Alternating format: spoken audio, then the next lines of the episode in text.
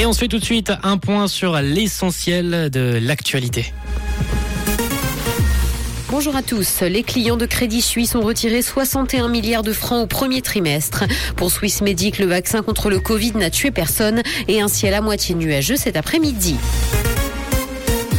Les clients de Crédit Suisse ont retiré 61 milliards de francs au premier trimestre. La banque a annoncé ses résultats pour le début de l'année 2023 et d'un point de vue comptable, c'est un exercice exceptionnel puisque Crédit Suisse a enregistré un bénéfice net de près de 13 milliards.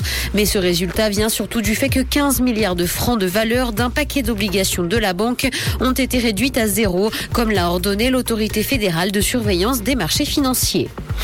Pour Swiss Medic, le vaccin contre le Covid n'a tué personne. L'organisation conteste donc les chiffres de l'Office fédéral de la statistique qui affirme que 19 personnes sont décédées à cause du vaccin. Les personnes concernées présentaient cependant des maladies concomitantes importantes.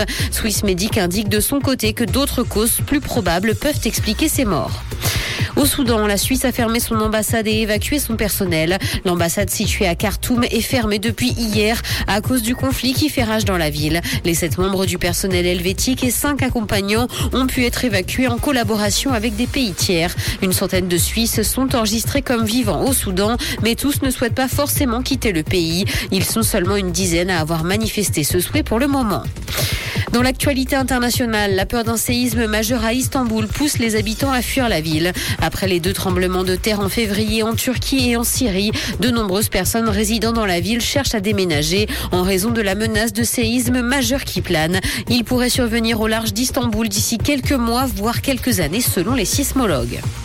Sur Twitter, des badges bleus de certification sont imposés sans consentement. La semaine dernière, les comptes possédant le fameux badge bleu l'ont perdu à moins de payer pour l'avoir à nouveau. Certaines personnalités auraient par la suite retrouvé une coche bleue sans avoir à faire la moindre action selon leur dire. Une infime partie des anciens usagers distingués se sont abonnés à la formule payante, soit moins de 5% des 407 000 profils concernés. Elon Musk a indiqué de son côté payer personnellement pour certaines célébrités.